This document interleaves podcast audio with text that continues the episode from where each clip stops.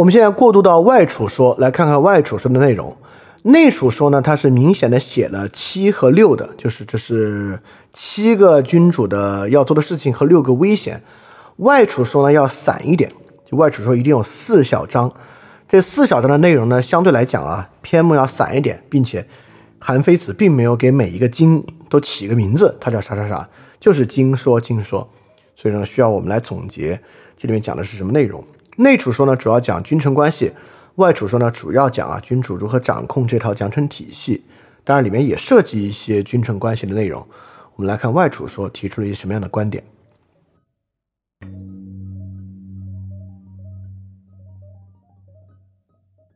外储说左上主要说明了一个问题，就是权力奖惩到底依靠的是什么这样的一个问题。而这个问题呢，主要是在排除儒家对法家最后所造成的影响，走向一个完全的实力主义。什么叫实力主义啊？就是说，一切表面上的因果、表面上的美好、言辞上的美好，全是扯淡。最后一定要定出由君主定出具有实践性的客观的标准才算数。就比如说啊。这个外储说左上第一个经啊，讲的呢就是一个实力主义，奖惩对象一定不是外表，而是实力。他讲这么一个故事啊，就宋国当时为了打齐国，就要建一个演武场。当时演武场呢，可能在做工作的时候有人喊号子啊，就有点像那个唱歌喊号子。所以说呢，就第一个人啊，就带头唱歌喊号子，走过路过的人啊，都停下脚步来看。而且筑土的人啊，就建演武场的一些人都不感到疲惫。宋国的君主听说之后啊，就去奖赏他。他回话说啊：“我的老师比我唱的好多了，你不用奖赏我这么多。”君主呢就找他老师来唱，他老师来唱呢，就走路的人啊都不停下来了，然后筑土的人啊感觉到巨疲惫无比。宋国的君主就是说：“你看啊，你老师唱歌的时候，走路的人都不停下来，没有注意到一样。”而且筑土的人听他唱这个歌，好像没有感觉到有轻松啊，很疲惫啊。他唱歌不如你好，这什么原因啊？他就说：“大王啊，你去检验检验成效就行啊，成效就具体不说了。确实，他老师唱歌效果比他好得多。也就是说，你看的这些现象，就是人有没有注意到我唱的歌，以及啊，夯土的人疲惫不疲惫，是不是受到了歌曲的激励，这些不算数。”你真的要去看它最后起没起效果，才能够定奖惩。当然，在当时的社会之上啊，就能够产生这些外表效果的言辞啊等等啊，大概都与儒家有关，与这个礼法有关。所以说呢，韩非就是借此要抛弃这些礼法。权力的依傍并不依傍，权力的依傍就是奖惩本身的依傍，并不依傍这些成规，而仅仅依傍于最终的实际效果。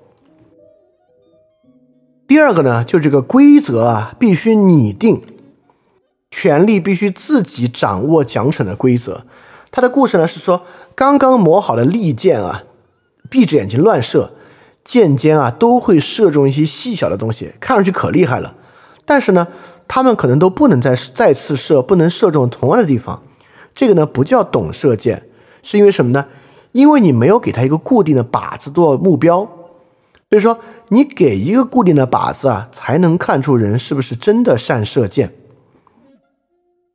所以说，君主啊，如果你自己不设定靶子，你自己不设定一个目标，你就容易被这些虚华的言辞迷惑。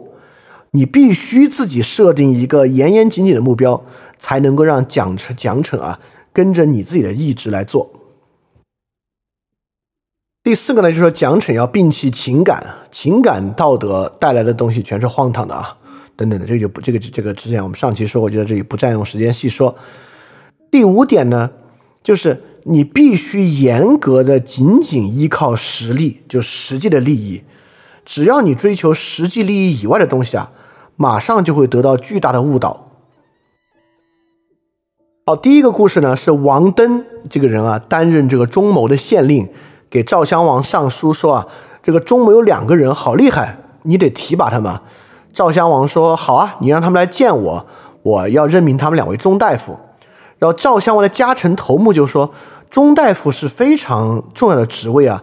现在第一，他们没有功劳，不能符合我们选拔的原意；第二，你也是只听闻他们的名声，也没有实际见过，为什么要提拔他们呢？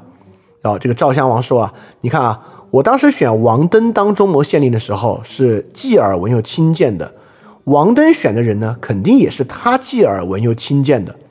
所以说啊，如果每个人我要提拔都要亲自考察，就没完了。所以王登看过就行。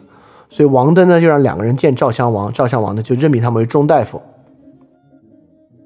然后中牟地区民众马上放弃了耕种田地，卖掉土地去追随那些搞私学的人，占了这个地区的一半。也就是说。你采用了错误的方式来任免人，马上就会让人脱离这个实力去做一些你不想让他们做的事情，这样粮食就会减产嘛。所以君主必须严格按照功劳来进行封赏，不能够越级。还有很多，就比如说书相是一个闲人啊，陪这个晋平公坐了一会儿，晋平公和他商量事情啊，就是因为他很尊敬他。所以晋平公这个小腿都麻了、抽筋了，以至于啊，还必须在书相面前坐得很端正。所以晋国人听说之后啊，都说：“哎呀，这个书相真是有德才的人啊！”晋平公如此礼遇他，马上晋国辞官一半去模仿和效仿书相。也就是说，你礼贤下士啊，就会导致真正的官员啊，纷纷去搞这些没有意义的事情。当然，他举的这些例子啊都是他自己构造的一些蛮极端的例子。最后一点呢，就是说，君主不要想着自己给示范，你就是要靠奖惩。前面说了很多啊，比如齐桓公喜欢穿紫色的衣服，然后全国上下都穿紫衣，然后齐桓公最后不得不显出自己不讨自己讨厌紫色的衣服，才能够禁掉这个歪风。这种方式呢，是那种典型儒家道德模仿秩序的方式啊。这个方式在韩非看来就非常的愚蠢。他认为啊，如果你要禁止一种风尚和风气，根本不需要以身作则，以身作则呢，是你忘记了你最重要的手段。然后韩非就说啊，这个周国的国君也喜欢佩戴帽子下面的一个帽带，因此所有人都在搞这个帽带，搞的帽带还很贵，所以周国的国君就很担忧，身边的进士啊就给他说啊，是因为你喜欢佩戴，老百姓才戴，因此啊这个东西就变贵了。所以说周国的国君呢就割断这个帽带出巡啊，国中的人就不戴了。韩非的评价就说：“君主啊，你居然不能下达一个禁令，以至于要割断自己的帽带才能够引领民众，这是侮辱自己去指导民众。也就是说，如果你君主你不想让民众跟着你戴这个帽带啊，你直接下禁令，谁戴帽带谁杀头就完了，不用搞这些。好，因此啊，以上所有这些都发现韩非在排除。”韩非排除君主做道德示范，韩非排除对于贤人的额外恩宠，韩非排除情感道德，韩非排除非实力标准化的东西，以及排除一切除了实际利益以外的现象。因此，权力关系的依傍是什么呢？权力关系依傍君主本人掌握标准的实际利益。听到这里，你会觉得。听着跟功利主义还是有点像吗？好，这跟功利主义有很大的不同啊。当然，它跟功利主义的想法有什么不同，本身也是一个很深很深的问题。但我我们今天也不回答，之后来回答。大家可以去想，资本主义社会是一个纯实力的社会吗？很明显不是，对吧？不然马克思韦伯也不用写《新教伦理与资本主义精神》。资本主义的兴起不是一个实力化的，也就是说。我们今天有点想想象商业社会是纯实力性的，但其实商业社会真不是。你可以想象，如果商业社会是纯实力的话啊，不管是十九世纪的社会改良，还是今日的慈善体系以及社会工作体系、NGO 组织等等，包括我们之前介绍的 B Corp 这些形式是如何嵌入到商业体系和资本主义内部，能够良好运转的。啊，所以说资本主义并不是一个实力体系，权力关系是真正实力的，实际利益的。所以说，实际利益的这一面，它的非现代性体现在哪里？这一面又如何与寻学的那个东西共融的？本身就是中国历史上很重要的一个话题和问题。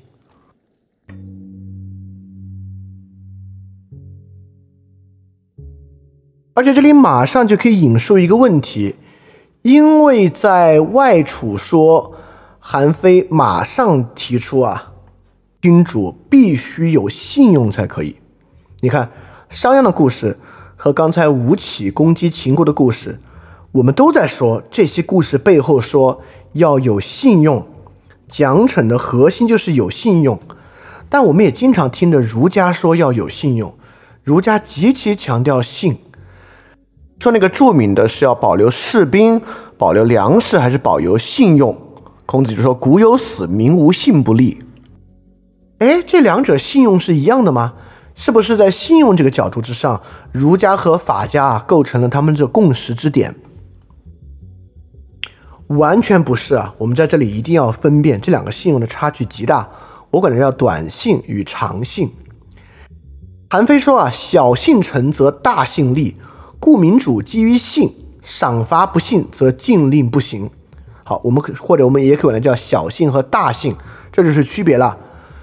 法家讲小信，儒家讲大信。我们先说什么是小信啊？小信就是商鞅那个，我立个棍儿在这儿，你从东门搬到西门，给你多少钱？我今天要惩罚，只要你做了这个事儿，我就要一定要惩罚。每一个奖励都讲到了，每一个惩罚都按照之前说的惩罚了。这个可不可以立信？可以立信，但是呢，这个是小信。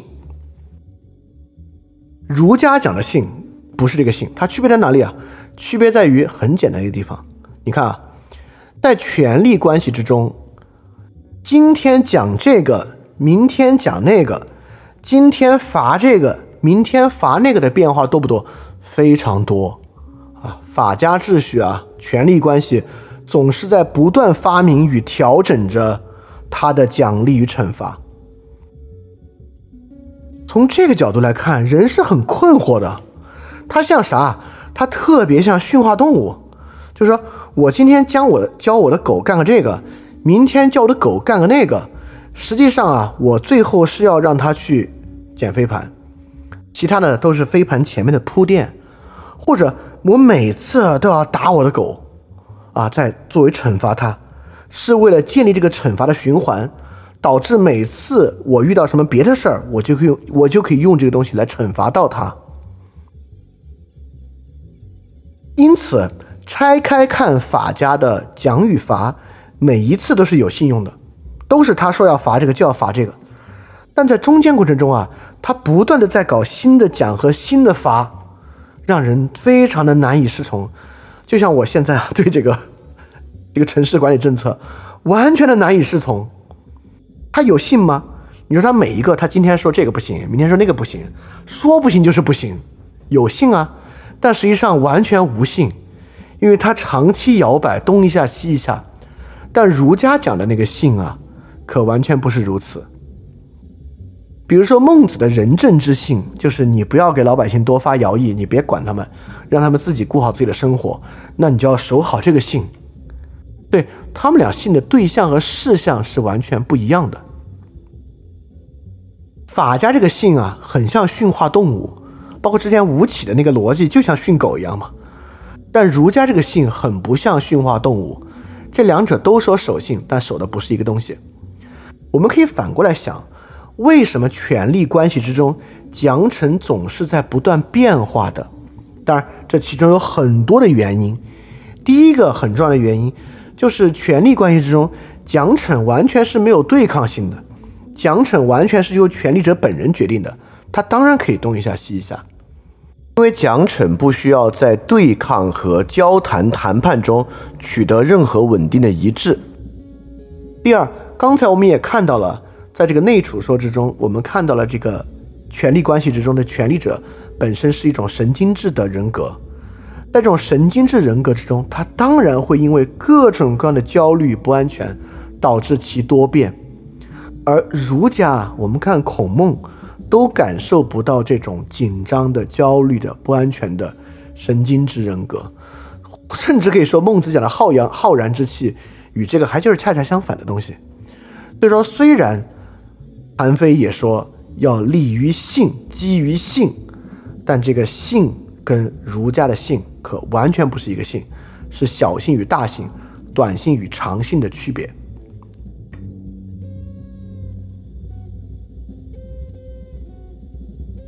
好，我们现在进入法术式的部分啊。这个法术式呢，就是我们讲的一个法家很重要的三个门类。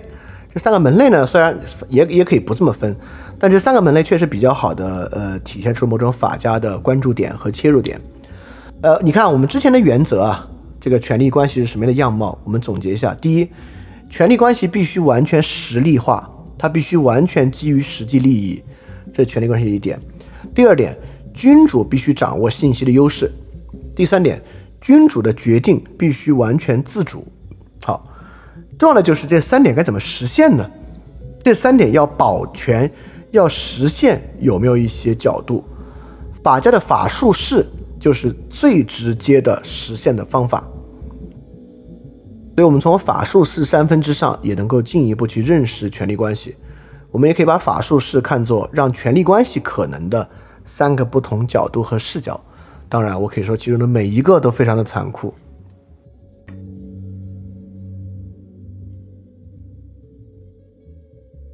好，第一看术论，术是什么东西呢？你看，我们今天也会拿术来造词啊，权术、战术、技术、骗术等等这样的词汇。因此，术呢，就是一些具体的小的方法和策略，是法使用的一些外在规范。好，我们来看韩非子讲了什么术啊？第一个术叫做第一个术很可怕，叫以罪受诛，人不愿上，啥意思啊？第一个术就是说，你看啊这个法家是个赏罚体系，而且啊，刚才在这个内储说，我们已经发现了罚多于赏，因为罚比赏成本低。人被罚了之后吧，他难免会觉得就是有怨气啊，但是。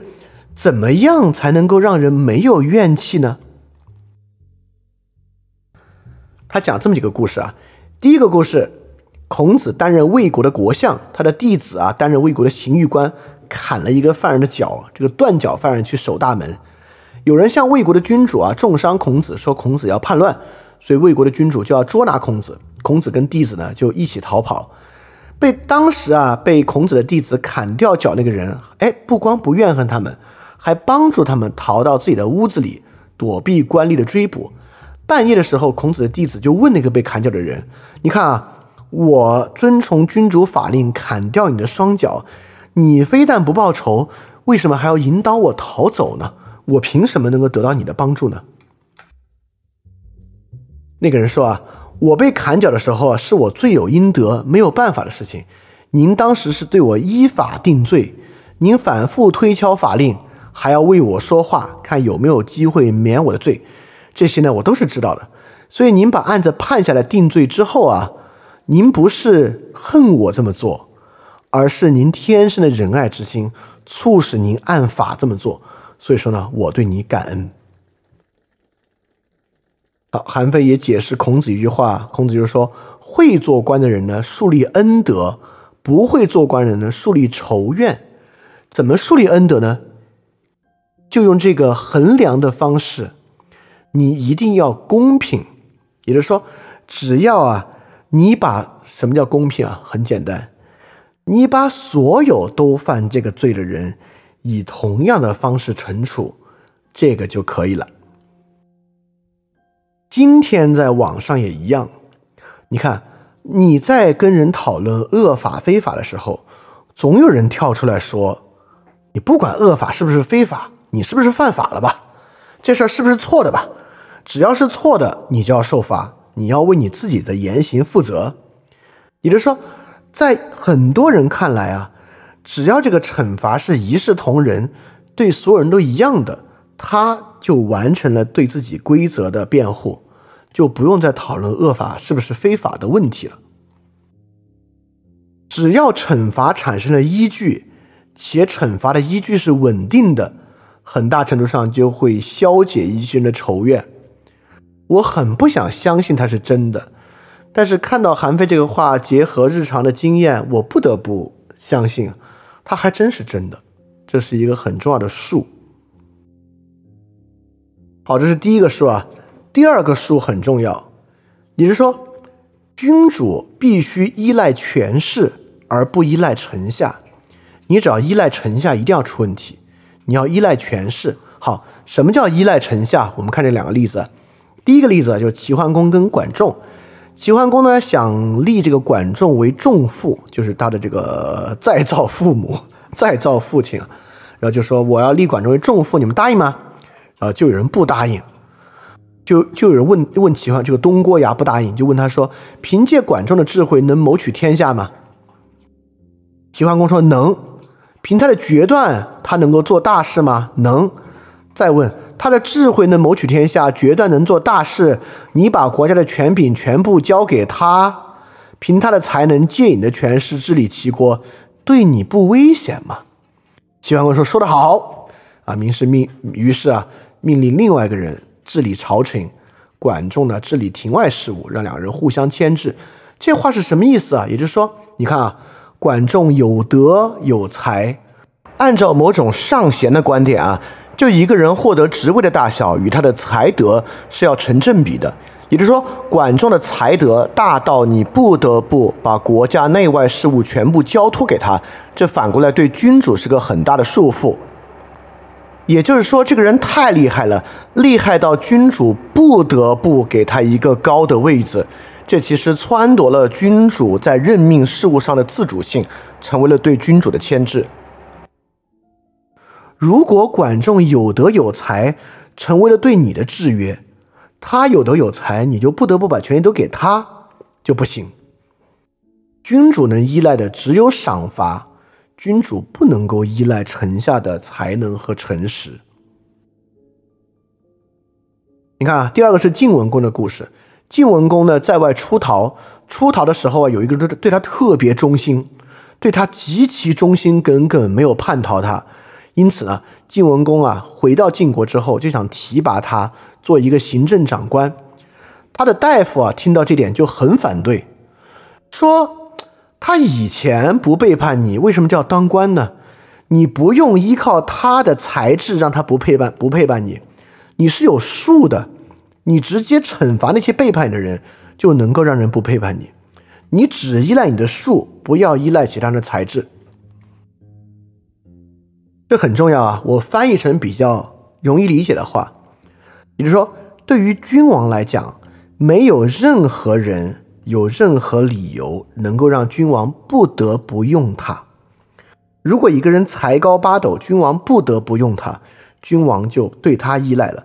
如果一个人对君王有恩，君王不得不用他，恩情就成为了君王的依赖。而君王要忠诚，君王要才能，全靠奖惩，不靠这些。你有才没关系，我可以不用你，我靠奖也能奖出新的有才的人。你以前对我忠诚，我不用你，我靠罚也能罚出新的对我忠诚的人。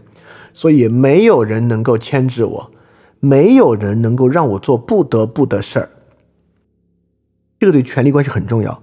权力关系非常不喜欢自己面对情势或道理要做不得不的事儿，他极其相信我一定能够超越情势，我一定能够超越道理。没有任何道理，不管是科学的道理、经济学的道理、社会学的道理、社会发展的规律，能够让我不得不，因为如果有的话。我就得依赖那个东西，我就变得不再安全了。好，韩非讲的第三个术呢，叫做城主之礼啊。这个城主之礼比较容易理解啊，就是说，比起道理和礼貌啊等等的东西啊，还是臣与君的这个君臣的上下之别最重要。他讲的第一个例子啊，就季孙氏一生都非常庄重啊，行行端坐正啊，就对大家非常礼貌，很礼遇。但是偶有疏忽，出了差错啊，门下的老门客就觉得，嘿，你个季孙氏今天是不是轻视我啊？怨恨他，于是杀掉了季孙氏。所以说啊，韩非说，君子一定不要过分搞这些礼貌礼法，走这个极端，上下关系最重要。如果季孙氏跟门下的所有人门客有好的上下关系，锁定他们上下尊卑的关系，这个门客无论如何也不敢杀他。因此，另外一个故事呢，就是赵简子啊对身边的近臣说：“哎呀，这个车上铺的席子太美了，帽子不管多低贱都要戴在头上，鞋子啊不管多贵重都要踩在脚下。现在车上席子也是一样，席子这么美，我拿什么来踩在上面呢？美化了下面，就损耗了上面，伤害了道义的根本。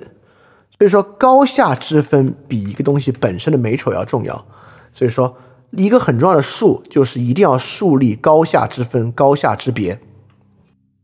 对三个术，韩非讲权力何以可能？第一，惩罚一定严格执行，所有惩罚必须执行到位。用今天的话说啊，所有手势必须执行到位。只要所有手势执行到位，受惩罚的人就不会有怨，人们就会从一切惩罚都平等的执行到位之中咂摸出一点合法性来。第二。完全控制你的臣子，他们的品性不重要，没有什么品性，没有什么过去导致你不得不用一个人，你用你的奖惩完全控制他们。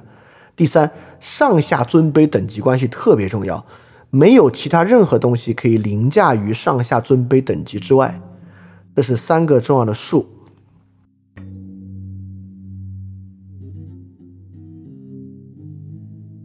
好，外储说左，外储说左下还有另外三个数啊。第四个数就是我看到的第二个说的部分和经的部分，我觉得几乎没有关系的地方。而且第四个呢也比较直白啊，这个数就是，呃，禁止跟奖赏不能反着来，反着来呢就会治理不好国家，这没什么可说的。我们说第五个，第五个呢说的就是简朴这个儒家美德啊，一点用都没有。因为如果臣下。他喜欢节俭，你爵位都不足以鼓励他们。如果君主的尊崇和表扬对臣下没有节制，给的太多，那臣下就会反过来有恃无恐，侵害威胁君主。所以就说奖励啊，这个事儿不能多，也不能没有用。第一个呢，就是于宪伯，于宪伯担任晋国的相，非常节俭，非常节俭啊。呃，另外一个人啊，就是大家都以为他很有品德。但另外人却非难说，这个人这么简朴啊，这是抛弃君主的绝路而讨好下人。这让我想起了萧何的故事，可以讲讲啊。刘邦率兵讨逆，留萧何啊在都城看守，萧何啊就完全无私，大公无私，治理的井井有条，受到了老百姓的一致爱戴。而且萧何也很节俭，从来不占有财物，欺欺男霸女。这个事儿呢，传到了刘邦的耳朵里。萧何呢，知道了他自己的事儿传到了刘邦的耳朵里，非常惶恐，从此啊，开始贪赃枉法、欺男霸女、强占百姓财物。这个事儿再次传到刘邦耳朵里，刘邦很开心。哎，萧何啊，是个好人。这个事儿非常的奇怪，但是确实能看出权力关系很重要的一点，也就是说，节俭和萧何的一切美德。对于下面的人是有好处的，对于百姓是有好处的，但是对于刘邦是没有好处的，因为呢，你对刘邦构成了威胁，你好像变成了一个比刘邦啊更好的治理者。所以说，为什么萧何要开始贪赃枉法，要开始胡来？这对百姓没有好处，对权力关系中的权力者呢，却有好处。所以韩非在这里讲的就是这样一个道理：儒家的那些美德啊，是对民有好处，但对于权力关系中的君是没有好处的。原因很简单，因为你建立了另外一个人是值得敬仰尊敬的，你在分君的事。所以说，这个术呢，就是为了保住君独占那个大势之位的这一点。所以萧何那么做呢，其实就是自荐身份、自轻自贱，来消解自己对于君王的威胁。好，第六个数，你看第五个数呢是消解一切私人的往下的品德，第六个呢是消解一切人与人间的私利。管仲啊，当时管仲不是这个公子小白那边的人嘛，然后这边晋文公啊，就是公子重耳上位之后呢，管仲其实是仇人来的。但他很想招纳管仲啊，就把管仲捆绑起来送到齐国去。中间呢，管仲又饥又渴啊，经过边界官吏那里向他讨饭吃。那个边界的守卫啊，因为管仲被捆着嘛，就跪着去喂他饭吃。边界守卫啊，就私下对管仲说：“哎，如果你啊回到这个地方掌了权，你以后怎么报答我呢？”管仲说：“啊，如果真像你那么说啊，我将任用贤能的人，使用真正有才能的人，以奖罚对待他们，平定有功劳的人。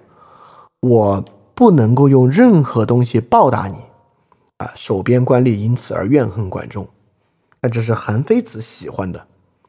韩非子看来，你看什么东西都不能够去危害君主的奖惩。私德本身啊，好的品德只对民有用，它在削减君主的奖惩；而人与人之间的恩惠私利，对你们彼此有用，对于君主的奖惩没有用。你们在消解君主的奖惩规律，你看，你们在建立奖惩的例外项。太有品德的人啊，形成了奖的例外，你不需要奖啊，你不在乎啊。人与人的私利呢，也形成了奖的例外项，你们互相就讲了，就轮不到我来讲了。所以说，为什么人为什么商鞅要拆家？为什么法家这么强调一个原子化的社会？为什么法家要搞编户齐民？为什么在法家最盛的时候？中国没有张家屯、李家铺，没有地方宗族亲族秩序，是因为对法家来讲，一旦有地方秩序，你们彼此形成恩惠私利，这个对于君主的奖惩是一个危害。所以这些术权力何以可能？对韩非来讲啊，第一，惩罚足量严格执行；第二，完全你控制臣子，他们能力品行不重要；第三，维护良好的上下等级；第五。排除一切个人的私德，因为私德只对下人有用。第六，排除一切个人的恩惠私利，这只对他们彼此有用，对君王没有用。这些呢，都是要去排除的。这六个呢，就是重要的维护权力关系的术。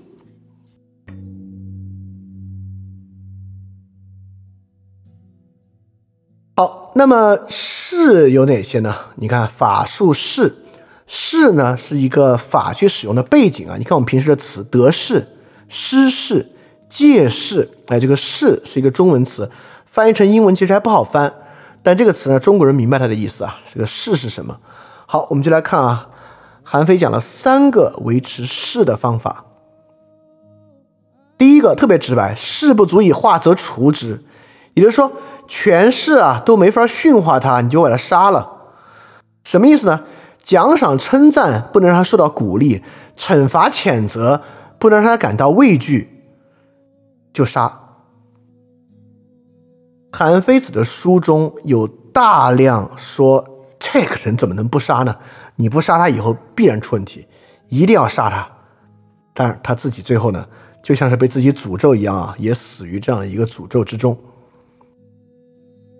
所以说，儒家说君子不器。虽然当时我们讲过，君子也得有器，但是你必须有超越器的东西。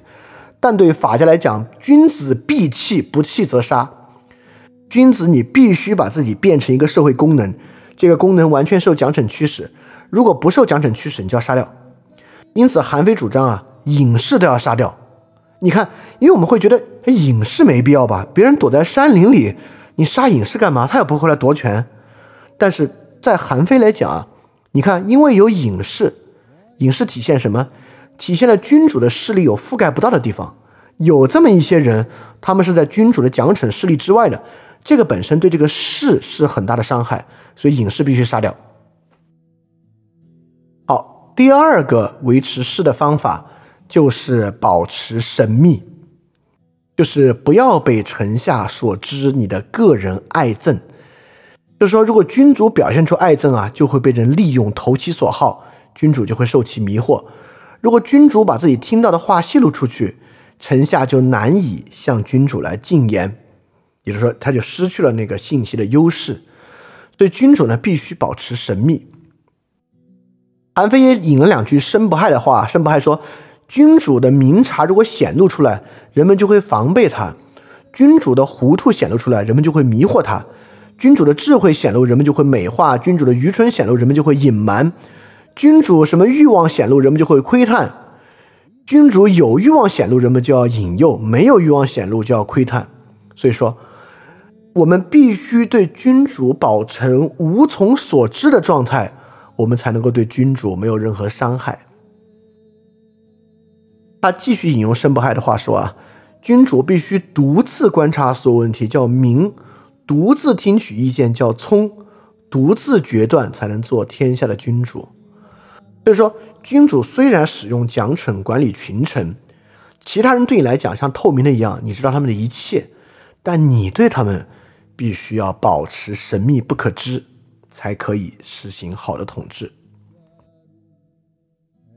这点法家谈的很多啊，不光君主本身就是他的个人啊，好恶啊，一切啊，欲望啊，必须是不不被所知的，连法本身也是。就是法家不认为法像现代法治一样需要透明完整，法家认为法就是要模糊，越模糊，震慑力、恐惧力越强。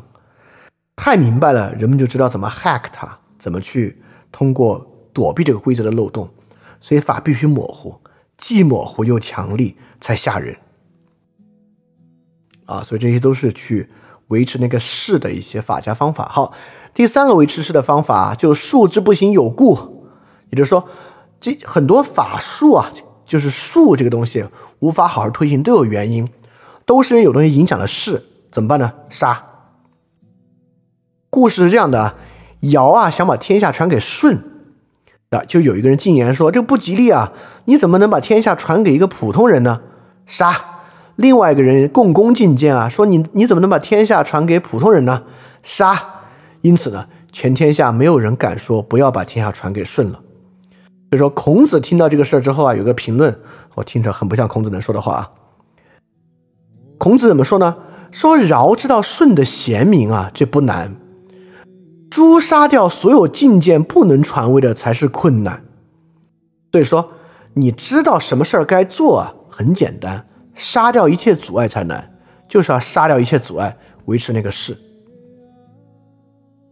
所以说，权力何以维持的势论怎么办呢？第一，杀掉在奖励惩罚体系体系以外的人；第二，君主本人的好恶欲望以及法本身不要为人所知，维持不可知的状态，才不会被损害；第三，杀掉任何阻碍具体奖惩的人。好，这是势论维持的方法。最后我们来看法论，就是外储说右下法本身应该是怎么样的。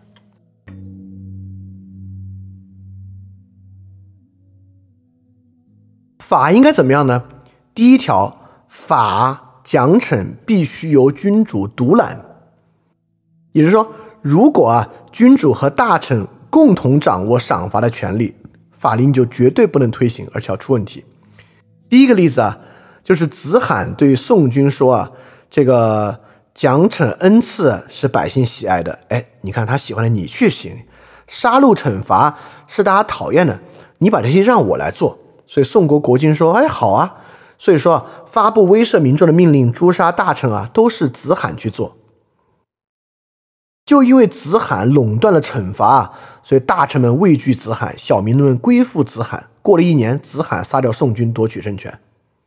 所以说，你是不能够分奖惩都很重要，不能分给别人的。反过来说了奖励的例子啊，就齐简公在国君位置之上啊，行处罚。税赋也很重，田环就田氏代齐，田环呢却是管奖励，对民众施以恩爱，显示宽厚，所以民众啊都特别讨厌齐简公，特别喜欢田环，所以田环就如此争取到了齐国的天下。所以奖惩各有好处，都必须自己独揽，不可分给他人。这个法必须由自己来做。第二，法没有例外。君主必须公正地实施赏罚，不能够讲任何仁爱。法要排除一切例外，包括什么呢？第一个例子啊，秦昭襄王生了病，所以民众啊都买牛祭神为他祈祷。最后啊他病好了，就有人给昭襄王说：“你看整个国家的民众啊都买牛祭神为你祈祷，多好啊，大家都爱你。”秦昭襄王说：“真有此事吗？罚每个人出两副甲，每个人给国家造造两副甲。”因为没有命令擅自祈祷，如果这样居然还行的话，法治就不能建立，国家就要灭亡。所以说，虽然是为我祷告，费费这么大心力，罚每个人出两副甲，就即使是对君主的好意，都不能是法的例外。第二，秦国发生饥荒，范雎请求说啊啊，我们这里有一些储粮啊啊，让他发给百姓养他吧。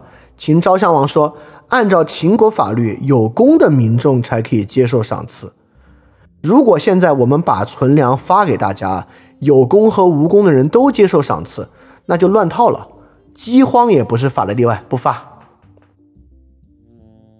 第三，公宜修在鲁国任相，喜欢吃鱼，哎，国都的人啊就买鱼来送他吃，他不接受。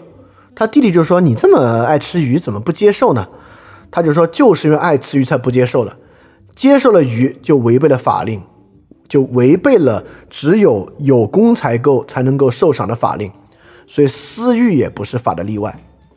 所以第二点法论就是说，法的奖惩是根本原则，饥荒也不能够奖励人，为国君祈福一定要受罚，呃，私欲就更不用说了。所以法论第二呢，什么是法？没有任何例外，排除任何例外的才是法。第三特别有意思啊，说民主者见于外也，而外事不得不成。也就是说，明智的君主啊，借鉴国外的经验，但是呢，对于国外的经验借鉴不当，就会出问题。所以说，反对国君去借鉴国外的法，法就是国内的东西。如果借鉴国外的权威，就变成了国外的了，好像那套东西更有道理一样。就我管这个叫反境外势力啊，其实是有点关系的。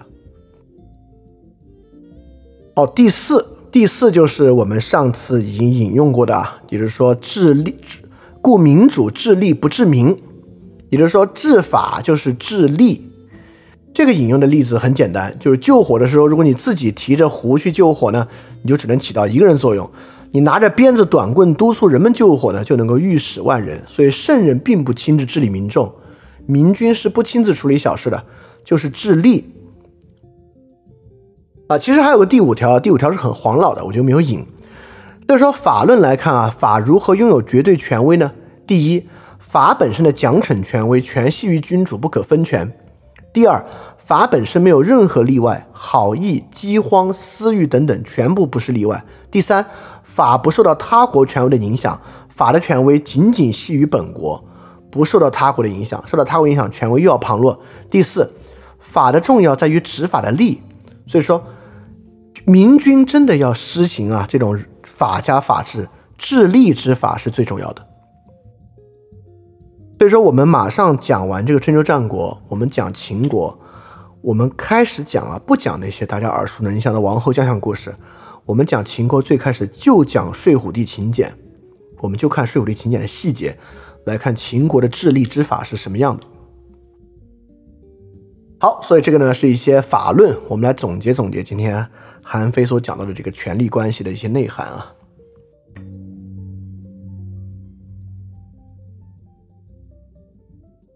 你看韩非所构造这个权力关系的核心人格，这个权力核心啊，它有两个最主要的关切。第一个呢是信息优势，第二个呢是完全自主。在这样一个君臣关系之中，君臣之间，第一，君必须制定主动信息沟通和获得的方法，不能够有别人的方法。只要是用别人的方法，就会有蒙蔽。第二，他甚至要创造一些虚假的信息来获得优势。在完全自主方面呢，他第一要避免他人勾结，第二要避免权力被瓦解，第三还要避免被被别人借刀杀人利用，完全的保证自我的意志、自主的判断。因此，在法术式关系法的方面呢，奖惩规则必须完全由国君的权威。因为这一点啊，其实就不太可能合理。第二，奖惩不能有例外，排除一切私欲啊、好意啊、饥荒啊等等情况。第三，奖惩要排除其他权威，比如说当时就是借鉴他国的权威。第四，治理之法要成为法的核心。然后在术这方面呢，第一，必须惩罚必须严格执行，没有偏私，因此人们呢就没有怨言。第二，要完全控制自己的下属，不能够有不得不这种的下属，所有下属。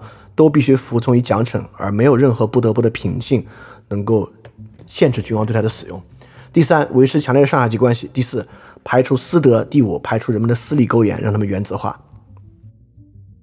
在势的方面呢，杀掉不可激励惩罚的人，真正的目的和想法隐藏不是人，杀掉阻碍具体奖惩的人啊，这就是一种这样的权力人格。当然啊，这是一个全集的样板。实际之后，我们看历朝历代的政治生活之中，包括各个吏治从上到下的过程中，一般不可能完全执行啊，一般会分享其中很多种不同的片段。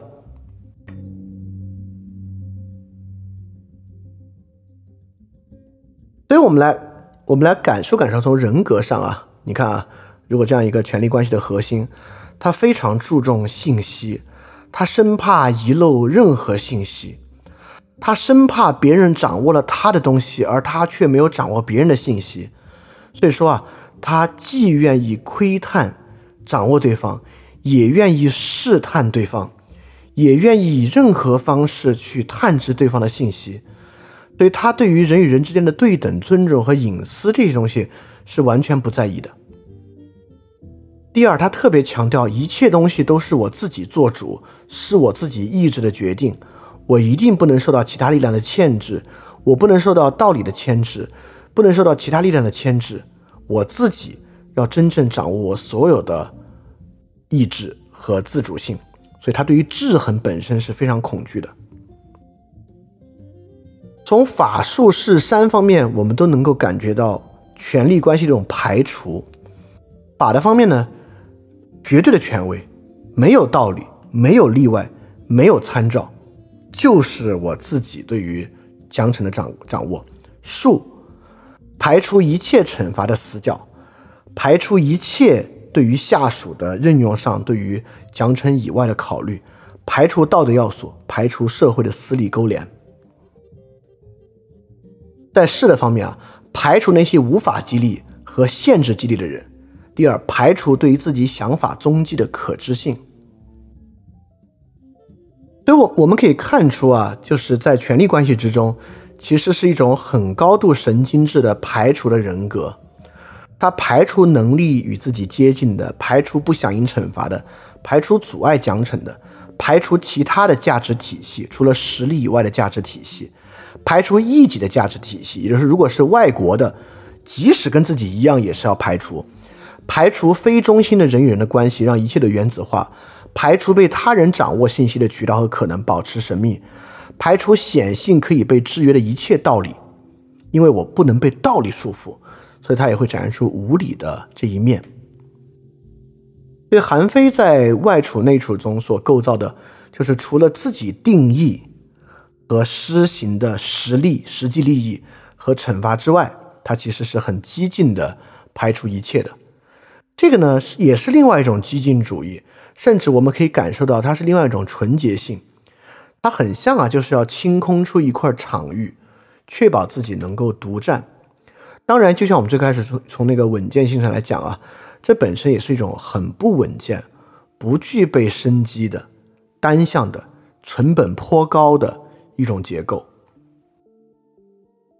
而很可惜，我们说外儒内法。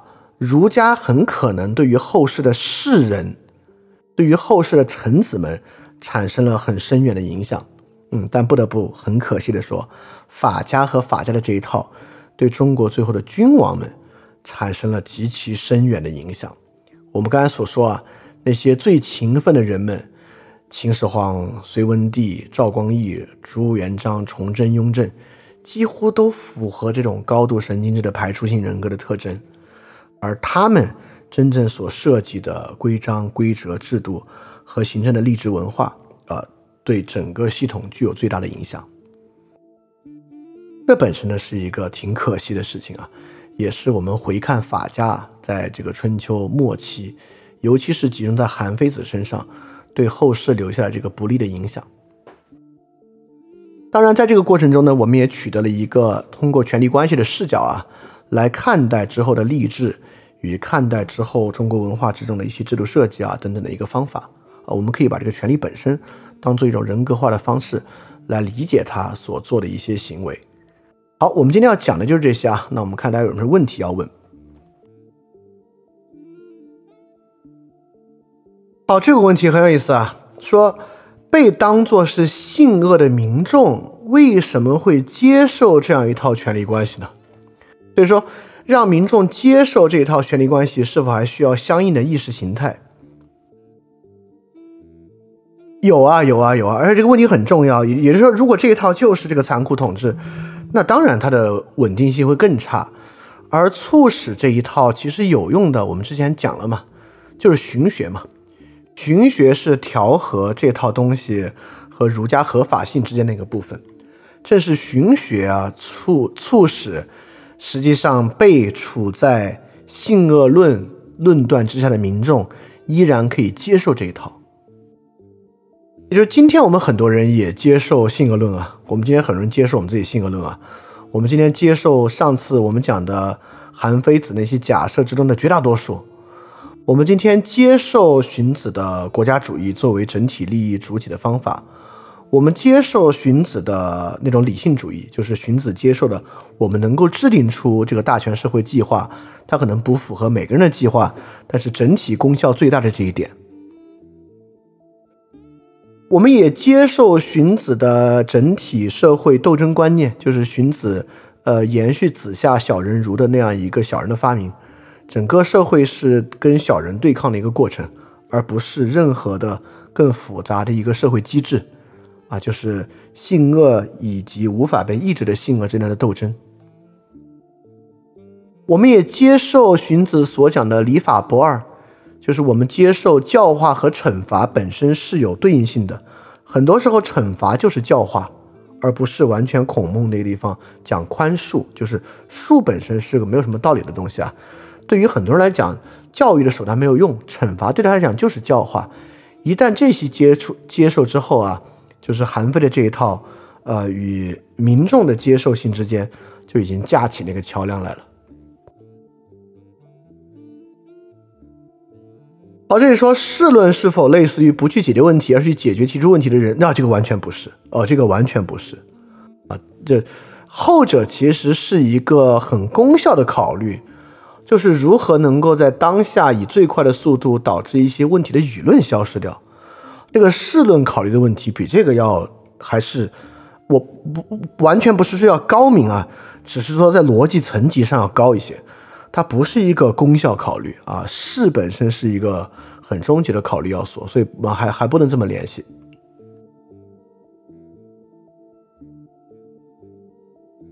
好，这个问题啊，说一开始说村落上一种儒法各半的方式，就是父母官与土皇帝的这种各半的方式。他说有没有可能这个官员一开始啊，只是想着这个法，在某些方面是没有合理性的，这个合理性是与地方的一些共谋。哎这个不是这样的，这个有一篇文章很完整的论述了这个问题，就是云石先生写的《循吏与酷吏》，当然呢，本身是参照司马迁《史记》里的《荀立列传》与《酷吏列传》，这个时候我们就能够看到在荀立身上残留的儒家痕迹，也就是说，儒家道统在士人身上得以延续，这个还不是开玩笑的。也就是说，到时候我们讲到汉，讲到《史记·荀立库吏》，一定会讲荀立库吏，因为我们讲我们之后立志是很重要的一个线索嘛。那荀立库吏一定会浓墨重彩的讲。但地方我们就会看到啊，他还真不能说是一个坏东西，它是一个好像一个比较劣化的共谋，在荀立的身上能够看到儒家很浓重的痕迹。好，这个问题啊，这个问题很有意思。他他他虽然说暂时没有问题。他感慨一下，他看这个肖斯塔科维奇的回忆录，然后看到斯大林，他说感觉这个斯莱斯莱斯莱因同志啊，基本上无师自通了以上所有的方法。哎，这个我可以来说一句啊，你看我们讲荀子的时候，我们说荀子啊，我们就说荀子建立的这个所谓的为之后的儒表法理奠基的这个理论，是真的有开创性，还是只是总结各个变法家理亏、商鞅、吴起的变法历程呢？我们说啊，我们当时说啊，荀子这个是有突破性的，就荀子这个理论是有突破性的理论的。哎，那我们反过来问韩非，韩非这些东西是有突破性的理论构建，还是对于权力运作过程中的总结呢？我就要说，确实从思想水平之上，韩非是比不上荀子的。虽然韩非很多论述力很强，但韩非并没有开创性。韩非啊，尤其是内外处说这些，还真是一些政治运作和权力运作过程中的一些总结。所以说，斯大林同志当然可以无师自通这些方法，因为这些全是实践智慧。韩非不过是把一些实践智慧写出来形成的理论而已，他并不像荀子的荀学一样具备一种思想和理论上的开创性。韩非这些东西啊，是一种扎扎实实的总结啊，总结性很强。所以说，为什么斯莱斯莱因同志能够和他这么像啊，还是有点道理的。好，这个问题啊，说这个韩非似乎没有提到这个权力的来源是什么，似乎均是与生俱来的，好像他也忽略了过度惩罚带来的很带来的很多问题。这个是不是犯了就维特根斯坦说的，就是偏食嘛？只用一类例子证明自己的观点？那当然是啊，里面对于各种关于排图和包包括我开始就说嘛，这是一场大型的春秋战国六经助我秀，这是一场超级偏食的观点啊。里面是忽略了很多过度惩罚的问题，也忽略了很多情感道德的好好的方面啊。但是这里面更值得回答是第一个问题啊，这个权力的来源是什么？怎么会有这么厉害的一个权力的问题啊？这个其实是一个很值得回答的问题。这个问题呢，我当然会在这个呃春秋战国的总结上去回答，因为春秋战国总结有个很重要的问题，就是要去回答怎么走上这条路的。这里面有两点，我觉得很关键啊，看看能不能总结出更多。但现在我能想想到两点，我们要回答这个问题：这个权利怎么来的？第一点是变法体系对于贵族的削减，也就是说，随着民间私学兴盛，以及除了贵族以外阶层的寻的兴起，中国很早摆脱了贵族啊，就是最早我们说了嘛，最早摆脱贵族的是晋国。以诛杀群公子的方式实现的，随后晋国的后裔就是魏国，当然就更没有这个东西了。所以李悝变法非常快。秦国又是这个贵族体制的边缘国家，本来呢就是相当于半蛮夷国家，所以很容易接受这个变法体系。秦楚都是。所以说，本来在这个体系之中啊，对于诸侯具有制衡力的，就是诸侯的亲族们，就是诸侯的亲族这些公子们，这些世袭贵族们。但变法体系纷纷干掉了这些世袭贵族，导致呢啊，对于君主的这个制衡就消失了。第二，他们怎么获得这么大权力的呢？当然就是诸国的兼并战争。就列国的兼并战争啊，让这个军国主义体系变得非常必要。因为各个国家如果不给不给君主这么大权力，让他搞这个军国主义，似乎就有亡国的危险。所以说，在当时的情况之下。各国变法纷纷给予君主极高的权力，就是因为当时在战国，我们正在搞这个兼并战争，并且从来没有人想过是不是可以议和呀，是不是可以停在这里啊，是不是可以签个协议啊？我们之前讲过这个问题啊，为什么 为什么在希腊就这么容易，对吧？所以正是这两个原因，它既少了一个制约，又有一个很大的面临一个极大的障碍在面前啊，这个极大的危险在面前。所以导致这个权力啊，很快的在春秋各诸侯之间就膨胀起来了。当然之后我们再去总结，会不会有更丰富的原因可以去探究？好，这个问题啊，说要把这种一致的奖惩落实到所有角落，甚至隐士都要抓出来杀掉，这个成本之高，难道没有考虑过吗？可不可以把这个逻辑理解为啊，这个权力地位不稳固和这个社会中出的问题都可以理解为这个奖惩没并没有真正良好执行，所以说所有的问题都可以理解为只要他再努力点、再残忍一点，就可以保持稳定了。啊，这个问题他的 mindset 是不是这样啊？你可以去看看，在二十世纪啊，郭沫若写了一篇文章批秦始皇。主席回了一篇文章，让他不要批秦始皇，啊，从这里面就能够回答你这个问题了。好，今天问题也很有意思啊，那我们随后可以在群里继续讨论。那我们这一节目结束啊，然后我们隔几周呢，我们来做春秋战国的总结。然后这中间呢，我会尽力多回答回答这个韩非的诘问，尤其是上期那七个问题啊，我们会分别做 special 节目对他进行一些回应，应该都是蛮有意思的。而且这些问题穿越千年啊，直到今天。还如此震撼人心，构成我们这个社会很多问题的一些根本性的信念，所以这些信念都很值得讨论。那我们呃，这个讲完之后呢，我们讲秦汉，秦汉讲完之后呢，大家可能耐心也快耗尽了，我们终于可以换个话题来讲这个查拉图斯特拉如是说和尼采的哲学。好，那今天这个节目就到这里结束啊，我们下期节目再见，大家要记得敢于去相信。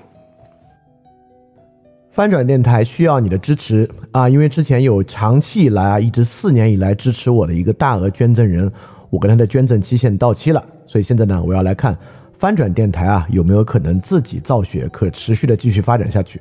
但是翻转电台呢会继续保持非知识付费模式，不管是电台节目、文章、知识社群，都保持全免费的模式，也不需要接广告或者做定制节目的方法，能够保持独立的运营。所以，在这个背景之下，需要大家的支持捐赠。希望饭店呢这个创作机制可以保持下去。如果运气好啊，钱多于我自己的生活所需，它还会用于做事侠创作机制本身的创作补贴。所以说，特别希望你通过 Pay 创和爱发电这两个平台赞助。如果你需要知道 Pay 创和爱发电的地址，请去 Show Note 之中看。好，谢谢大家了。非常感谢你收听本节目。